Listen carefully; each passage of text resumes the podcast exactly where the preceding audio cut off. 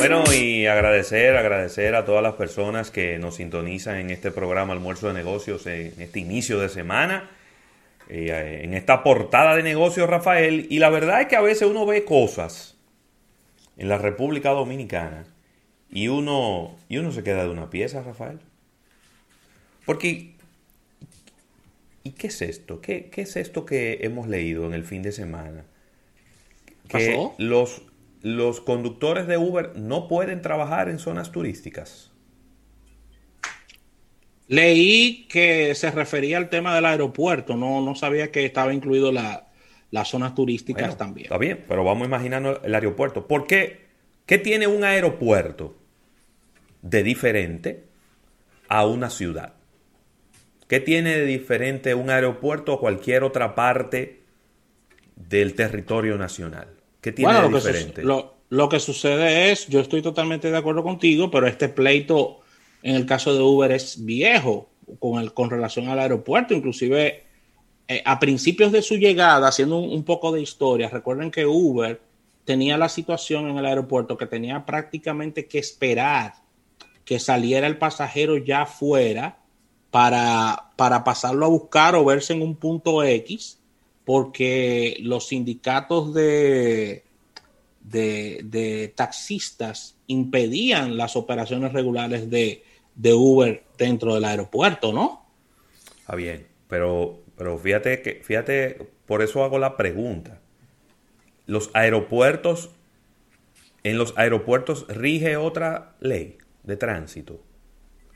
Porque que yo sepa, no hay ningún impedimento en la República Dominicana, y, tam- y lo- así lo ha confirmado el Ministerio de Turismo y el Intrant, no hay ningún impedimento para que un vehículo de Uber transite por las calles de la República Dominicana. No. Entonces, si no hay un impedimento para que transite por las calles de una ciudad, tampoco debiera haber ningún impedimento para que entre a un aeropuerto. Pienso yo. Ahora, si ahora vamos a cambiar la seña y le vamos a exigir, y esa fue una discusión que comenzó desde muy temprano, cuando Uber llegó a la por primera vez a la República Dominicana y después tuvo Cabify, y así hay otros servicios, porque estamos hablando de Uber porque quizá es el más conocido, pero deben haber cuatro o cinco servicios diferentes. Por ahí está Tutsud, que tiene, que tiene un servicio, por ahí está Sí. InDrive, InDriver o algo así que se llama.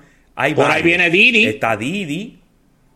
Entonces, se supone que la legislación dominicana no le exige a una persona que va a manejar un vehículo, como ha ocurrido en otros países donde Uber prácticamente ha tenido que irse, que para transportar pasajeros usted necesita un permiso especial.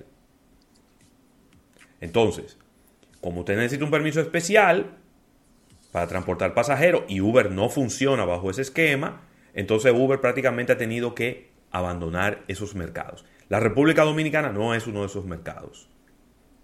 Hasta donde tengo entendido, hasta donde las legislaciones lo permiten. Entonces, ¿qué hace de los aeropuertos un lugar especial en donde los Uber no pueden entrar más allá de que los sindicatos de taxistas se crean dueños de los aeropuertos? O simplemente vamos a hacer algo. Yo no sé si tú recuerdas cuando fuimos, ¿a dónde fue? Bueno, creo que fue a Aruba. Cuando yo estuve en Aruba, me dijeron, usted no puede eh, o no te conviene pedir Uber. Porque te sale más caro que pedir un taxi. O yo no sé si es que ellos tienen una prohibición, que ellos no pueden entrar a los aeropuertos. Ahora, ahora estoy un poco, un poco confundida, confundido. Entonces, yo creo que esas son cosas, son incongruencias que debiéramos de dejar claro y dejar establecido. Y si hay que cambiar algún tipo de procedimiento, alguna, algún tipo de legislación para que todo el mundo esté contento y todo el mundo esté feliz, vamos a hacerlo. Pero no puede haber una incongruencia de que un aeropuerto es un lugar especial. Entonces ahí Uber no puede estar. Pero no importa, en todas las otras calles y en todos los otros lugares de la República Dominicana no hay ningún problema, Uber sí puede funcionar. O, o cualquier otro servicio de estos.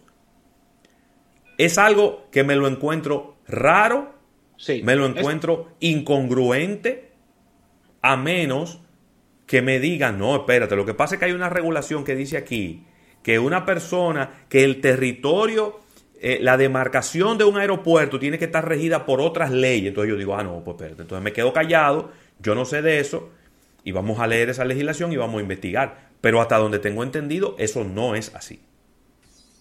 Sí, eh, esto puede tomar otros matices eh, de, otro orden, porque si el Estado y la, eh, es decir, las autoridades no resuelven rápidamente esto y las conjuntamente con las autoridades de los aeropuertos y, y todo lo que tiene que ver con el sector turístico, esto puede generar un tema con lo que es la imagen del país y todo lo que tiene que ver con inversión extranjera.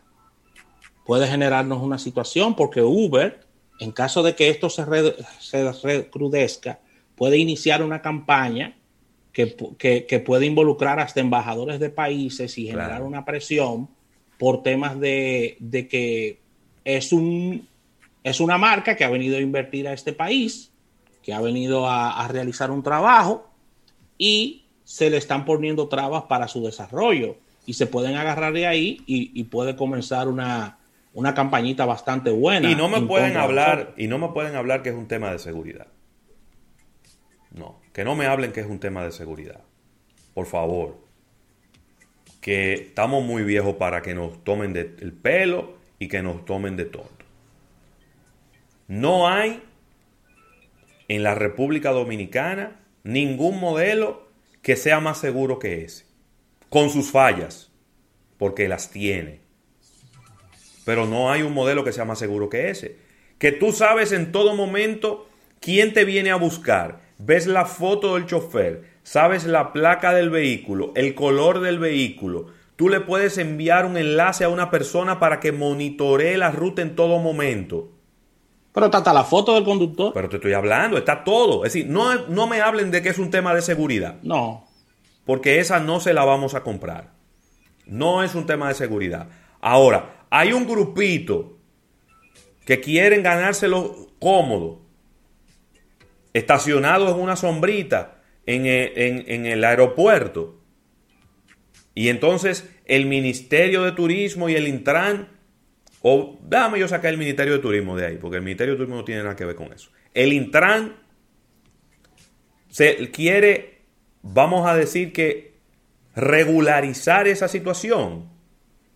Chévere, pero vamos a informarlo y vamos a institucionalizarlo. Pero no tienen, yo no le veo ningún sentido porque ellos están hablando de que hay que regularizar la situación regulatoria de la empresa sea aclarada con las autoridades. Es decir, que Uber tiene cuatro, cinco años en la República Dominicana con una y no ha sido aclarada su, su regularización. Una locura. Ey, pero, ey, pero así no. Así. Pero así no. Es decir, los ejecutivos del Intran, y me disculpan, son unos ineptos. Porque Uber tiene cuatro años, cinco años en la República Dominicana y todavía no ha aclarado su, su situación regulatoria y sigue funcionando Sí mismo. y nadie hace nada.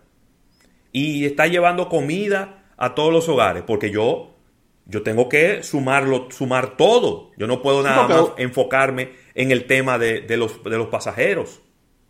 Está llevando comida, está transportando personas En, vehículo, en, vehículos de dos gomas. en vehículos de dos gomas, está transportando personas en vehículos de cuatro gomas. Sí. Y el Intran no tiene claro cuál es el estatus regulatorio de Uber en la República Dominicana. Óyeme, óyeme. No, hombre, no. Vamos a sentarnos y vamos a decir, miren, hemos tomado una decisión. Los aeropuertos son de los sindicatos de los taxistas. Y vamos a ponerle el sello del Intran a eso. ¡Pum! Ya, no se hable más del tema. Y las cosas se resuelven de una vez y por todas. Y ya. Pero así no, por favor. Porque lo que estamos haciendo es afectando. Número uno, estamos afectando la imagen del país. Porque vamos a imaginarnos que Uber no va a hacer nada. A lo mejor Uber tiene más que perder si se pone a revoltear mucho esto. Vamos a imaginarnos que Uber no hace nada. Pero entonces empiezan los viajeros, los turistas, a decir que aquí no se puede utilizar Uber. O peor aún, que me imagino que ya eso empezó a ocurrir, a hablar de las malas experiencias y de los momentos de terror que vivieron cuando se armó una trifulca entre un taxista y un chofer de Uber, con el turista metido dentro del vehículo. Ay, Dios mío, que escena tan horrible. Entonces nosotros estamos acostumbrados a todo ese tipo de vagabundería, pero un turista que viene de un país europeo o de Estados Unidos no está acostumbrado a eso. Y para él eso es lo más grande del mundo. Y él dice que su vida estuvo en riesgo. Sí. Pero bueno, nada. Vamos a dar seguimiento a esto porque esto, esto es el principio de, de una noticia que está en desarrollo, que eh, debe llegar a una, a una conclusión. Esto no se puede mantener en el tiempo y las autoridades que tomen cartas en el asunto lo más rápido posible. Mira, Ravelo, quiero felicitar en el plano local. En el día de ayer tuve la oportunidad de visitar Acrópolis, específicamente a Outback, este negocio hegemónico de esta plaza comercial ya que tiene muchos años. En su renovación, su nuevo cambio, ubicación de espacios, su, diríamos que sus remozadas instalaciones, y definitivamente tengo que felicitarlos. Eso quedó de primer mundo, está muy bonito, muy bien distribuido el restaurante, más, eh, eh, se siente más acogedor. Eh, de verdad que excedió mis expectativas tanto en el servicio como ahora es un poco más es un poco más pequeño ¿verdad? es un poco más pequeño una distribución quizás menos, eh, porque la, versión anterior era una especie como de pasadizos que te llevaban a áreas eh, distintas. Ahora es más abierto todo. Y tienen una terraza además en la parte de, la entrada que sí, tiene, tiene, tiene una, terraza ahora. ¿Y la terraza da a, a, dónde? A, a, una, la terraza yo no pude llegar hasta la terraza, debí, debí hacerlo, pero la, tiene una terraza que da a la calle. A la, calle que es perpendicular a la Churchill. Es, exactamente. Da a la calle. Y eh, felicitarlos por esta iniciativa, por este esfuerzo en, en una época de pandemia, hacer estos cambios que son muy costosos. Eh, y también colocaron mesas fuera de. Porque recuerda que Auerbach tenía dos entradas. Está la entrada de la Churchill y, la está la, entrada y la de la plaza que es por el piso 1. Que cuando sales del ascensor te vas a mano derecha. Esa es la, única entrada eh, a disponibilidad ahora. Entonces, afuera de, afuera de ahí hay un, un, lobby eh, eh, grande de área y ellos han colocado mesas allá afuera y eso estaba lleno a capacidad. Entonces ya no hay entrada por la, por la esquina de la Churchill con... ¿Cómo que se llama esa calle? Esa calle... Por ahí no hay entrada. Eh, no. Entonces ya no hay entrada. Hay que entrar a la plaza para entrar a Outback. Exactamente, hay que entrar a la plaza totalmente. Tomas tu ascensor, en piso 1, mano derecha, y ahí te va a quedar de frente eh, Outback. Así que felicitaciones, excelente el servicio, la comida muy buena, me encantó la distribución.